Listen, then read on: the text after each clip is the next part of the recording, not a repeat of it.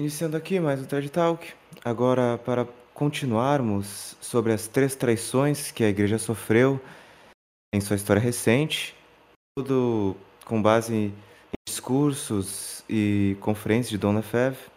Agora passando da maçonaria ao acordo com os protestantes, que seria a segunda traição, daremos início este episódio. Portanto, novamente, estou aqui com o reverendo Padre David Nass. Pode se apresentar, por favor, e já nos introduzir ao assunto, por gentileza. Então, nós vamos continuar comentando, é, tendo como base uma conferência que Monsenhor Lefebvre deu dia 25 de outubro de 1983 aos seminaristas em Icônia, qual ele sintetiza a questão da crise, as causas da crise, a traições os princípios dessa crise, os princípios imediatos da crise atual, segunda metade do século XX, foram traições que houveram, acordos que são acordos autorizados e formais com os inimigos da os inimigos seculares da igreja. E aí, então Dom Lefebvre fala a que a igreja foi traída, ela foi traída porque os homens da igreja, com a aprovação dos papas, fizeram contratos, espécies de concordatas, acordos com aqueles inimigos que há séculos vinham trabalhando para a ruína do reino de nosso Senhor Jesus Cristo.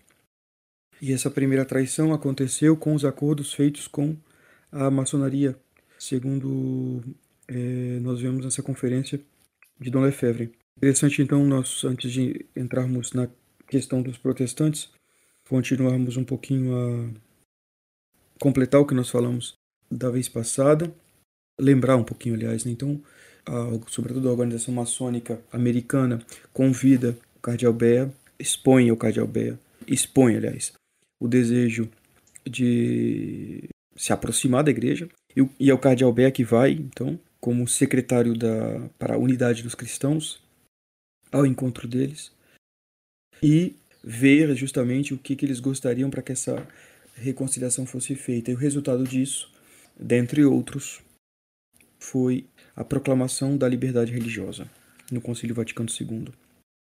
Então, para que se saiba que a liberdade religiosa veio então como consequência de um acordo com a maçonaria. Né? Esse esquema, essa redação, antes de tudo, né, o esquema feito depois dessa depois dessa, desses acordos, essas concordatas, o esquema feito sobre a liberdade religiosa pelo cardeal Bea, esquema conhecido, né?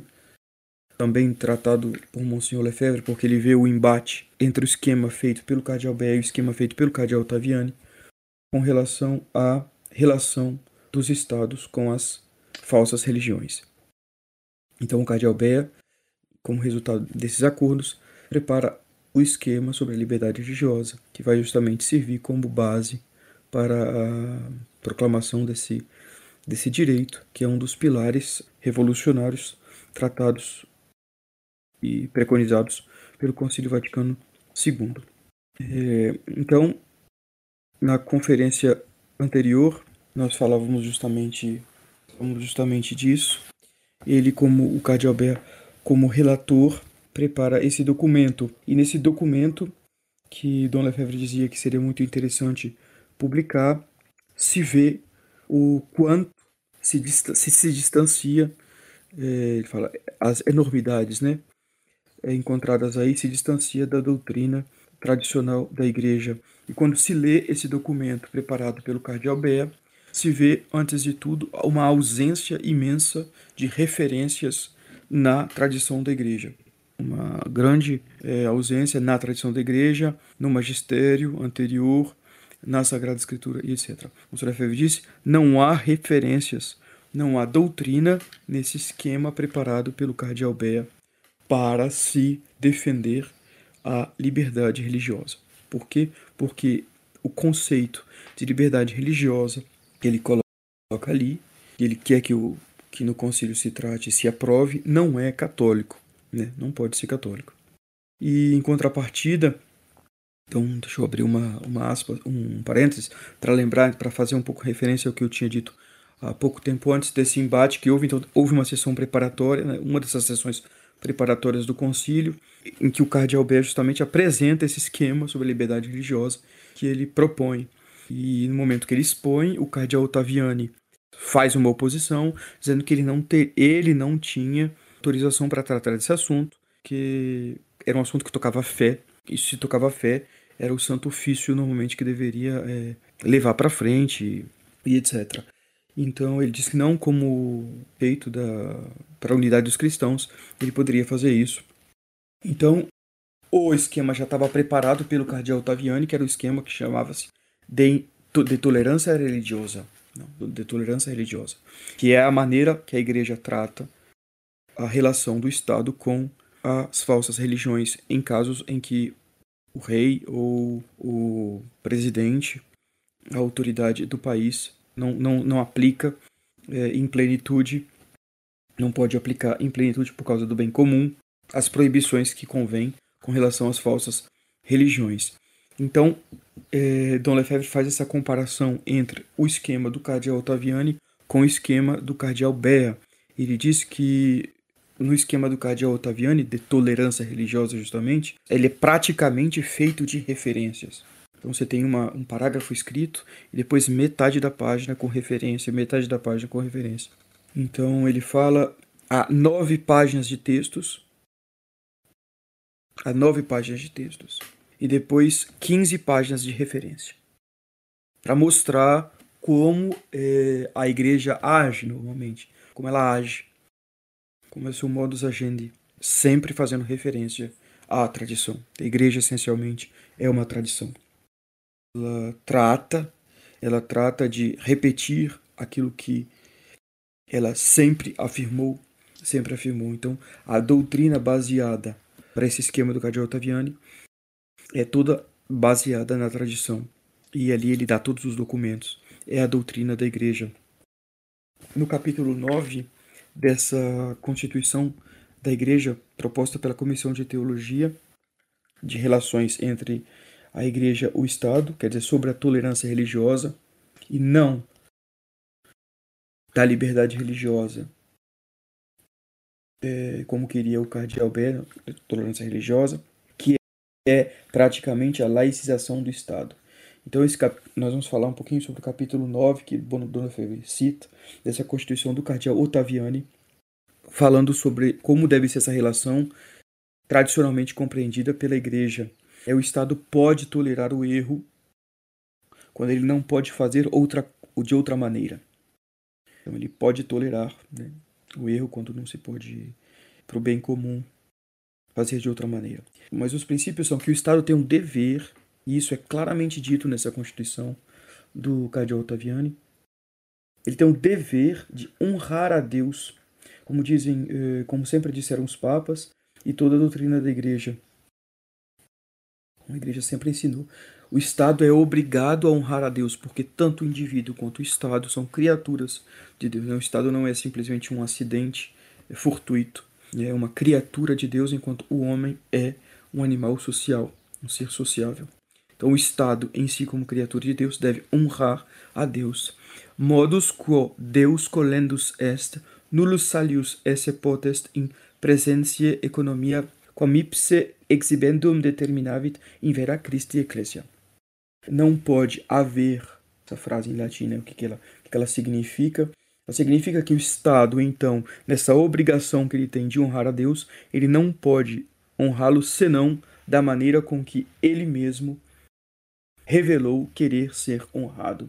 Quer dizer, na verdadeira Igreja de Jesus Cristo, pela Santa Missa, pela Santa Liturgia, pelo culto público, que a Igreja Católica pode e dá a ele. É só por meio desse culto que ele quer ser honrado. E não pode haver um outro modo pela qual o Estado honre a Deus, senão segundo a maneira com que nosso Senhor Jesus Cristo o fez, pela igreja dele, a igreja católica, isso é claro. Então essa é a doutrina católica. Um Estado pode tolerar uma certa presença de uma outra, eh, de uma falsa religião por causa do bem comum, visto caso por caso, mas será sempre uma tolerância nunca será um direito. A questão principal é, dessa traição foi transformar em direito algo que a igreja sempre tratou como uma tolerância, né, porque não há direito ao erro. Né? Não há direito ao erro. E comparando então com o documento do Cardeal Ber, de tolerância religiosa, e fala do direito de todos os homens de seguir a sua consciência e de ter a sua religião. E ele faz referência aos direitos do homem, proclamados pela Revolução Francesa, que são condenados pela Igreja. Que é impressionante um cardeal da Santa Igreja Romana fazer alusão a um documento desse, claramente é, ultrajante a nosso Senhor Jesus Cristo, para sustentar a sua tese. É realmente a Revolução Francesa que entra na Igreja, né? Isso que é muito importante, esses princípios revolucionários entrando e guiando e norteando Roma. E aí que está justamente a hermenêutica da ruptura, né? não da continuidade, como queria o falecido cardeal Ratzinger. Né?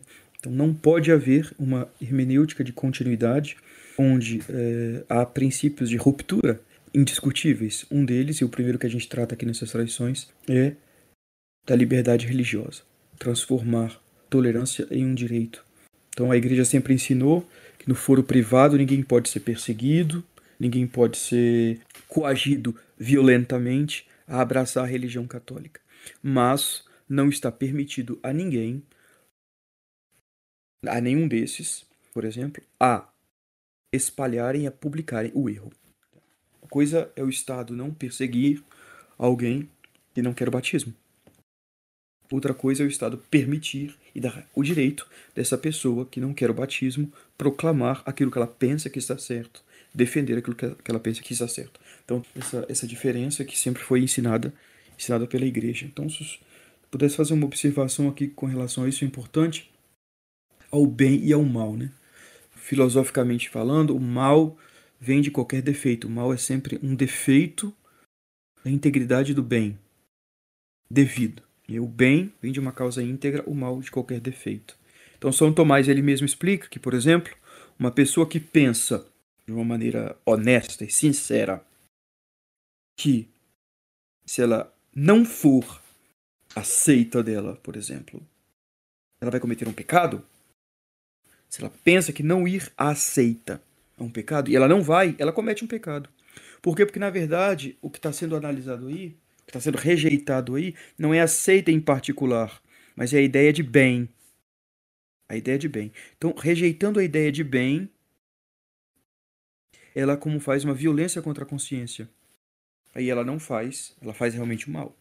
Mas indo, ela não faz um bem. Por quê? Porque o bem é mais exigente que o mal. Para se fazer o mal, basta a ausência de algo que deveria haver para sua integridade. Mas para fazer um bem é preciso que haja objeto, a circunstância que concorram para isso. Então, a pessoa só faz, só faz um bem quando ela, no tocante a honrar a Deus, quando ela, por exemplo, vai à missa do domingo, claro, a missa tradicional, etc, etc, como a gente já tratou, mas quando ela professa a fé católica. Mas, por exemplo, se tem uma pessoa, sei lá, um muçulmano que não conhece a igreja católica e nunca ouviu falar na igreja católica, etc. E na cabeça dele, não ir na seita dele é um é, é, pecado gravíssimo. E ele não vai, realmente ele, ele, ele comete um pecado. Na cabeça dele, objetivamente. Por quê? Porque ele rejeita a ideia de bem. Ele rejeita a ideia de bem. Mas se ele for, ele não faz um bem. Ele não faz um bem. Então eu não posso, como desculpa, de que eu preciso dar às pessoas a possibilidade de não fazer é, um mal, talvez subjetivo, proporcionar-lhes uma possível é, é, atividade de bem que na verdade não existe. Então, eu permitindo as pessoas a professarem outros credos que não são católicos, elas não estarão fazendo um bem. Elas não, elas não estarão fazendo um bem. Então essa é toda a questão grave eh, que pode ser tratada em, outro, em outros podcasts sobre a questão da consciência, que é uma coisa realmente muito interessante de tratar, mas que é cheia de sofismas. De sofismas. Porque ninguém faz um bem indo a uma outra religião senão a Igreja Católica. Ninguém faz um bem. Pode subjetivamente fazer um mal não indo no caso das consciências que são enganadas. É isso que a gente quis dizer aqui. Então, essa questão da liberdade de consciência deve ser, primeiramente, filosoficamente tratada, teologicamente tratada, e no Vaticano II nós vemos que ela é tratada de uma maneira errada. Nós temos, temos que dar a liberdade das pessoas a praticarem as falsas religiões, como se praticar uma falsa religião fosse fazer um bem, e que não é. Então é assim que o Estado sempre tratou, segundo a doutrina tradicional da Igreja. Então o Cardeal Bé faz referência aos é, direitos do homem. Ele diz nesse documento que, de fato, é necessário louvar esta liberdade, esta igualdade de todas as religiões dos cidadãos, hoje, que é praticada em muitas nações e pela Organização Internacional da Declaração dos Direitos do Homem. Então, ele pede à igreja de reconhecer o que está escrito nos direitos do homem. Ele louva, ele reconhece que é bom o que está escrito lá. Isso por quê? Porque foi feita uma convenção justamente entre ele e os maçons de Nova York. Uma coisa absolutamente inimaginável, inimaginável, mas que está na origem dessa nova orientação das autoridades da igreja. Então, vê, nós vemos, por exemplo, pessoas simples, pessoas que participam da igreja conciliar e que ainda têm fé, que ainda têm uma devoção, falando sobre a liberdade religiosa, que cada um tem o direito de reconhecer a sua religião, etc, etc, etc, que tem o, o, o direito de professar o que, o que acredita, etc, etc. Então, só que eles não pensam que essa orientação e que essa doutrina não é católica. Essa doutrina veio dos ímpios da igreja. Essa doutrina veio justamente daqueles que não querem que Jesus Cristo seja o único a ser adorado. Isso se ensina. São coisas uh, flagrantes e muito impressionantes. Dona Lefebvre então trata dessas conferências. É, então, sem fazer é, delongas, é, resumir então sobre essa questão do esquema da liberdade religiosa, né? Que foi o fruto dessa primeira eleição. A gente viu que o cardeal Ottaviani ele quis suprimir esse esquema, mas não foi possível. Tentaram modificar o esquema da liberdade religiosa umas cinco vezes, mas não adiantou era sempre impossível. Dom Lefebvre diz justamente que não eram os padres do concílio, né, os bispos que acabavam por decidir, eram sempre os experts de, das comissões. É, ele diz que os bispos recebiam pequenos fascículos, como na, naquela na conferência ele mostra, aos seminaristas, sobre a liberdade religiosa, as relações, etc., sobre as modificações que, que deveriam ter nesse esquema, pedidas pelos padres do concílio mas a cada vez que isso não agradava os experts uh, das comissões do concílio, isso era rejeitado. Mas se um padre do concílio pedisse alguma coisa sobre esse esquema que os agradasse, que fosse nessa linha da liberdade religiosa, aí sim era aprovado.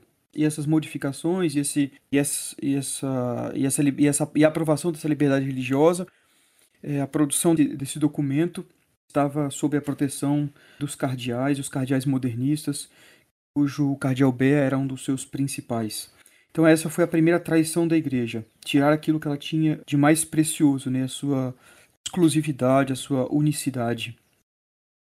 Tirar diante dos homens aquele testemunho que ela dava de que ela é a verdadeira e única exclusiva religião de Deus, sem a qual é impossível é, chegar a uma união verdadeira com Deus. A coroa a mais é, evidentemente bela da igreja. Se ela se apresenta como uma religião a mais, uma religião como as outras, fim da, da religião católica. Bem, é, então é, detalhamos um pouquinho é, nesse, nesse segundo podcast sobre a, a traição que deu origem à liberdade religiosa, com os acordos, etc. Agora vamos falar da segunda traição, que foi um complô, disse Monsignor Lefebvre, que foi um, o contrato feito com protestantes, né? particularmente feito pelo Monsignor Willy Brandt. Neste momento ele era secretário do secretariado para a unidade dos cristãos, com o conselho eh, ecumênico das igrejas, e com os representantes de diferentes confissões protestantes, a modificar eh, em todos os domínios da igreja o que não agradava aos protestantes. Então, foi essa segunda tradição que Monsieur fez então com a maçonaria, a segunda com os protestantes. E agora teria como fruto não simplesmente a proclamação do documento, mas a mudança é, de tudo na igreja que não agradasse a, os membros da heresia protestante. É, Dom Lefebvre aconselha sobre isso é, ler um documento que, segundo ele, é verdadeiramente extraordinário. Ele citou na carta em que ele enviou ao cardeal Ratzinger é, o artigo do Dicionário Católico no terceiro tomo, é, não no terceiro tomo do dicionário, é, mas no terceiro tomo das tábu nas tábuas de matéria, que esse artigo apareceu bem mais tarde, segundo ele, segundo Monsieur Lefebvre, no dicionário católico. Esse artigo, sob o título de Ecumenismo, foi escrito pelo reverendo padre Boyer, que era um padre jesuíta estimadíssimo a Roma e antigo secretário do Secretariado para a Unidade dos Cristãos. Ele, nesse momento que Dom Lefebvre fala dele, ele já tinha falecido e, segundo Dom Lefebvre, esse artigo é muito instrutivo. Dom Lefebvre diz que é impressionante como um padre poderia escrever coisas desse tipo, mostrando justamente as intenções do Papa Paulo VI, mostrando o desejo de Paulo VI de praticar o ecumenismo em todos os domínios, de tal maneira que se tire das instituições da igreja, no direito, na liturgia, em todos os domínios, se tire o que podia estar ou podia ser um motivo de dificuldade com os protestantes. É, impression... é absolutamente inverossímil, é, é absolutamente inacreditável como ele podia dizer essas coisas nesse artigo. Tirar o que produz as dificuldades com os protestantes. É, na realidade, nos protestantizar. Menos nas palavras. Então é muito interessante isso que o Don Lefebvre fala. Então, nasce, então, né, mais uma traição. Não é outra coisa senão protestantizar a igreja.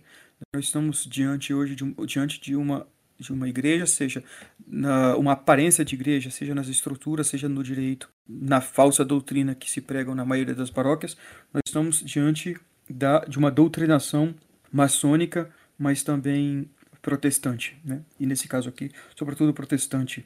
Dom Lefebvre diz que quando essas mudanças eram muito pesadas, se usavam palavras ambíguas, palavras equívocas para agradar as duas partes né, é o que fez que as isso justamente fez com que as reformas que foram feitas depois do concílio foram verdadeiramente deploráveis. É, a presença, por exemplo, né, isso a gente sempre fala quando é uma das principais coisas que se comenta quando se fala das reformas do Vaticano II, promovidas no pós-concílio, é justamente a fabricação desse novo rito de missa que teve como auxiliar é, vários pastores protestantes, né? E o que mostra em que ponto Roma era capaz de chegar para se submeter às ideias protestantes. E sobre isso eu gostaria de comentar uh, um fato que Monsieur Lefebvre conta numa segunda, abre um parênteses, numa conferência que ele dá também aos seminaristas, como superior da maior congregação religiosa missionária do mundo, né, os Padres do Espírito Santo. Ele foi convidado, então, logo da inauguração da, da promoção, do anúncio da promoção da nova missa, Roma, é, para uma audiência geral com o Monsenhor Bonini, né? Então, que era o responsável pela reforma litúrgica, né? pelo missa nova. Dom Lefebvre disse que era flagrante o desprezo que ele tinha pela tradição, desprezo com que ele falava da liturgia tradicional. E Monsenhor Lefebvre comenta, era inacreditável que como um homem desse foi o responsável para justamente reformar a liturgia. Inacreditável como um homem desse foi o responsável novo rito de missa. Né? E em um certo momento, Monsenhor Lefebvre disse que um superior de uma comunidade religiosa contemplativa, um abade beneditino, levanta a mão e pede para falar, pede para fazer uma pergunta, ele, ele concede e é, o abade diz, bem, é, monsenhor, o senhor está falando aí o tempo todo né, de participação, participação dos fiéis, participação dos fiéis, e o que, que ocorrerá conosco, né, monges, padres contemplativos, que não temos fiéis. Como que será essa missa para nós? O senhor Bonini responde assim, o que é inacreditável. Ele responde: Sabe que eu não tinha pensado nisso? Veja, Monsenhor Lefebvre diz uma coisa absolutamente inconcebível, uma resposta dessa. Uma resposta dessa. Quer dizer, a influência protestante para Lutero não podia ter missa privada. Não podia ter missa privada. Porque justamente é, negava o caráter sacrificial, expiatório da missa Então não, não tem por que rezar uma missa sem a participação do povo. E a influência, certamente, que tinha o Monsenhor Bonini dessa, dessa doutrinação protestante, e é o que leva a missa nova a ser o que ela é hoje. É? Então, é, a igreja realmente foi traída, na, como diz Leão XIII no Exorcismo, colocaram as suas mãos indignas naquilo que a igreja tem de mais sagrado, como, por exemplo, o rito é, o rito de missa inacreditável. É, Dom Lefebvre estava lá, Dom Lefebvre testemunhou, testemunhou isso. E é uma coisa absolutamente abominável, né, diz Dom Lefebvre, de submeter a igreja, daquilo que a igreja tem de mais precioso, justamente a missa, às ideias protestantes, adaptar a missa, tendo como parâmetro as críticas que os protestantes fazem. Né? Lutero chama a noção sacrificial da missa de contaminação, né? Ele usa termos que são verdadeiramente abomináveis, abomináveis, blasfemos, se referia à Santa Missa, mudar a liturgia segundo as ideias de uma tal um homem de tamanha infâmia. Bem, evidentemente, para essa segunda traição, se a igreja foi atacada em determinado ponto, foi sobretudo no sacerdócio. Foi sobretudo o inferno certamente mirou sobretudo no sacerdócio. Ataque para essa segunda traição ferir o sacerdócio na noção mesmo do que o sacerdote é, a definição real de sacerdote, segundo a, a doutrina católica. Então, todo mundo sabe que o sacerdócio ministerial é especificamente distinto, evidentemente, daquele chamado sacerdócio dos fiéis, povo sacerdotal, como diz São, São, São Pedro, evidentemente. O padre, o caráter sacerdotal, o sacramento da ordem confere ao ministro sagrado um sacerdócio especificamente distinto. É, distinto. Lutero negava, né? para Lutero simplesmente o sacerdote é um representante do povo, e é isso que nós vamos assistir depois do Vaticano II, essa nova noção protestante invadindo a igreja. E nós vemos, então, assim, que foi o que foi, no Dom Lefebvre diz, foi o que foi mais tocado realmente, a mira estava no, no sacerdócio. Então, Dom Lefebvre fala, é... Lefebvre continua dizendo sobre a laicização da liturgia, tentativa de laicizar a liturgia. Ele, que se, ele no, novamente ele pretende citar o artigo do padre Boyer no dicionário católico, é, porque há frases que são extraordinárias. Ele falou que mostram a ideia que tinha já o Papa João XXIII, antes mesmo do Papa Paulo VI, nessa essa intenção ecumênica. Padre Boyer é, faz toda uma descrição, uma história do ecumenismo protestante. Depois, em seguida, ele passa aquilo que ele chama é, movimento ecumênico na Igreja Católica. No terceiro capítulo, então ele cita o que nós conhecemos já, é, certos encontros ecumênicos que aconteceram particularmente na Bélgica, já sob o Papa Leão XIII, e depois é, algumas instituições diversas, mas é sempre feito de uma maneira catolicíssima. Ele cita como eram antes esses, esses encontros, é, mesmo na época em 1900, época Papa Leão XIII, uma das últimas reuniões antes do concílio. Uma primeira conferência entre dirigentes do ecumenismo ocorreu em 1950, antes do concílio, né? ali logo antes do concílio, logo perto de Roma, a Grota Ferrata. Uma organização permanente foi em seguida criada, que tomou o nome de Conferências Católicas para as Questões Ecumênicas. Isso não era, muita atenção, o Secretariado para a Unidade dos Cristãos, e que se colocou em relação com o Conselho Ecumênico. Se coloca em relação com o Conselho Ecumênico. Essas conferências católicas, elas tinham sessões praticamente anuais. Depois de 1950, eh, até o decreto conciliar, a atividade ecumênica dessas conferências estava regrada justamente pelo Santo Ofício. Por uma instrução chamada Eclésia Católica do dia 20 de dezembro de 1949. E então, quando a gente olha, né, o padre Boyer mesmo ele cita, quando a gente vê a relação que tinha essas conferências com uh, os protestantes, era regrado pelo Santo Ofício e era uma maneira católica de fazer ecumenismo, que não era outra coisa senão buscando trazer é, os protestantes, convencê-los de que a Igreja Católica que é a verdadeira religião. O desejo de unidade que manifestam os dissidentes está neste documento é uma graça do Espírito que está nesse documento, é uma graça do Espírito Santo obtida pela oração dos fiéis. A ação ecumênica é confiada aos bispos.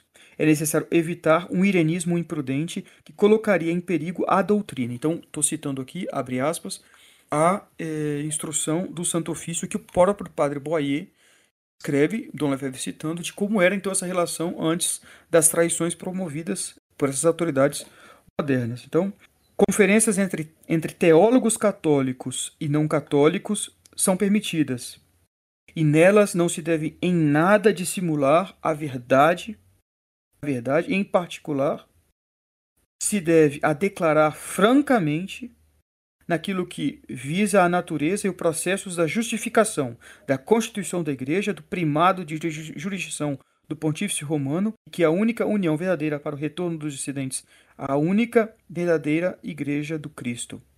A única união possível entre os cristãos é a união à verdadeira Igreja de Jesus Cristo. Então a gente viu aí eh, esse documento do Santo Ofício, que era realmente essas comissões, né?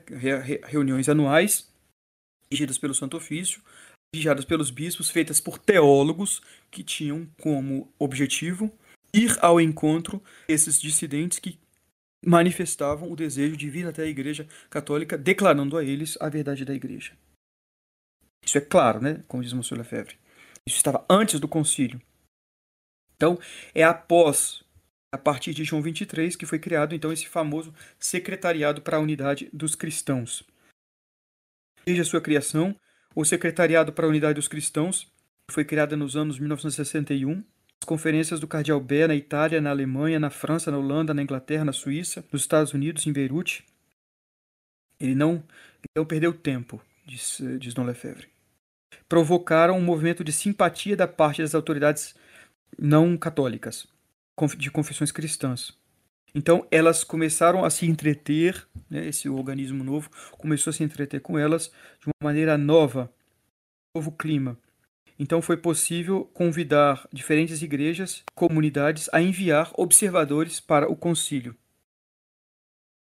Na, na primeira sessão do concílio, as principais eh, confissões eh, foram representadas.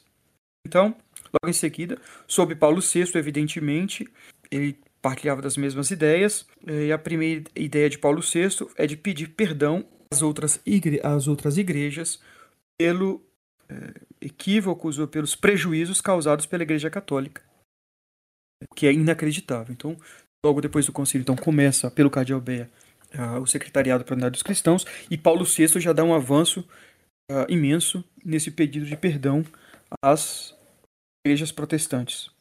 Então, diz o Papa, nós devemos admitir, houve de nossa parte algumas faltas nesta separação. Nossa parte quer dizer daqueles que nos precederam, quer dizer, o Papa diz, nós devemos admitir, diz o Papa, que houve de nossa parte algumas faltas é, nesta separação. Dom Lefebvre supõe que ele está querendo dizer dos papas que precederam ele. E Dom Lefebvre faz uma interessante que Dom Lefebvre faz uma, uma observação interessante. Ele não é nada uso usar o nome dos predecessores, é, bater no peito, né? predecessores, né? Acusar os predecessores. Então ele fala: nós devemos admitir que teve de nossa parte algumas faltas nessa separação. Nós pedimos perdão humildemente a Deus. Nós pedimos perdão a nossos irmãos, eles mesmos, se eles creem recebido de nós qualquer prejuízo que nos toca, nós estamos é, prontos a perdoar os uh, prejuízos causados à Igreja Católica e esquecer a tristeza que ela foi infligida por causa das longas dissensões e separações. Paulo VI faz essa declaração e em seguida, no dia 6 de outubro, 6 de agosto de 1964, o Papa Paulo VI publicou sua primeira encíclica Ecclesiam Sua, ele aí afirmava a vontade de se engajar, de engajar o diálogo com todas as classes de homens, com os cristãos separados, e ele aceitava o princípio ecumênico. E qual é esse princípio ecumênico? Colocar em evidência o que é comum a todos, antes aquilo que divide. Ele se declarava pronto sobre numerosos pontos que nos difere dos protestantes, e ele cita, uma tradição, por exemplo, as formas de piedade, as leis canônicas, o culto divino. considerar como satisfazer le os, le os legítimos desejos dos irmãos ainda separados. Considerando os legítimos desejos dos irmãos separados, é, ele aceita, né? E a gente vai ver isso acontecer depois do, do concílio. É, nós vamos assistir essas modificações justamente para agradar, a, entre aspas, os nossos irmãos separados. Interessante, no final do concílio, conta-se que chegava, o cardeal chegou a próximo a Monsenhor de Castro Maia e diz assim, viu agora... Ah não, cardeal não, minto. Um protestante chegou, um pastor protestante chegou perto de Monsenhor de Castro Maia e disse, viu, agora nós somos irmãos separados. Donde Castro Maia diz, separados sim, irmãos não. Se contava essa história na França com muita, muita graça. Então, em 1964, Paulo VI fala de leis canônicas. Aconteceu, né? Sabemos que muitos dos católicos olham a, o primado papal como um obstáculo à unidade cristã. Ah, então, os protestantes acham isso, evidentemente. Sem o Papa, não somente a Igreja não seria, né, não seria como ela é, que faz parte integrante da Igreja, o, o papado, evidentemente, mas o, o ofício pastoral supremo vinha a faltar e a unidade se, de, se iria se decompor, né? Embora nós aprendemos em teologia que o papado não é a causa formal da Igreja Católica, mas é a condição sine qua non da unidade. Precisa ter. O papado é um princípio de unidade é, indiscutivelmente importante para manutenção da Igreja. E finalmente, então, veio o decreto conciliar sobre o ecumenismo. Nós vemos nesse, nesse segundo decreto sobre o ecumenismo ela mostra que, ele mostra, segundo o decreto, também tudo que é possível para facilitar aos outros os sacrifícios né, que pedem a unidade. Fazer o sacrifício daquilo que a Igreja Católica tem de diferente dos protestantes para a unidade. Então, se coloca a primazia da unidade na frente da primazia da verdade.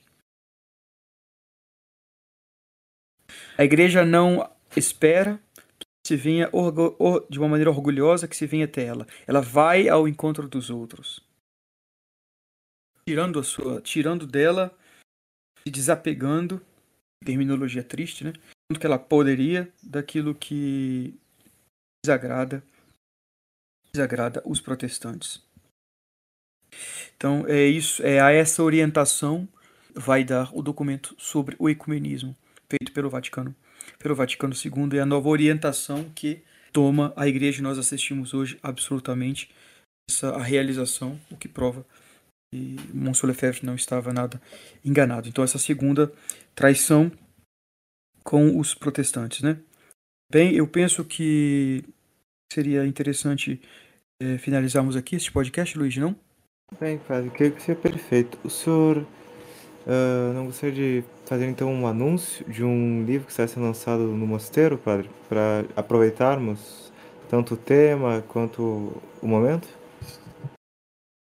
Ah, sim, com certeza. É, bem, gostaria de fazer então dois anúncios, muito provavelmente, é, com a graça de Deus. Em primeiro lugar, nós vamos estar editando é, logo logo o livro sobre a infalibilidade do grande secretário do Vaticano I, Conselho Vaticano I,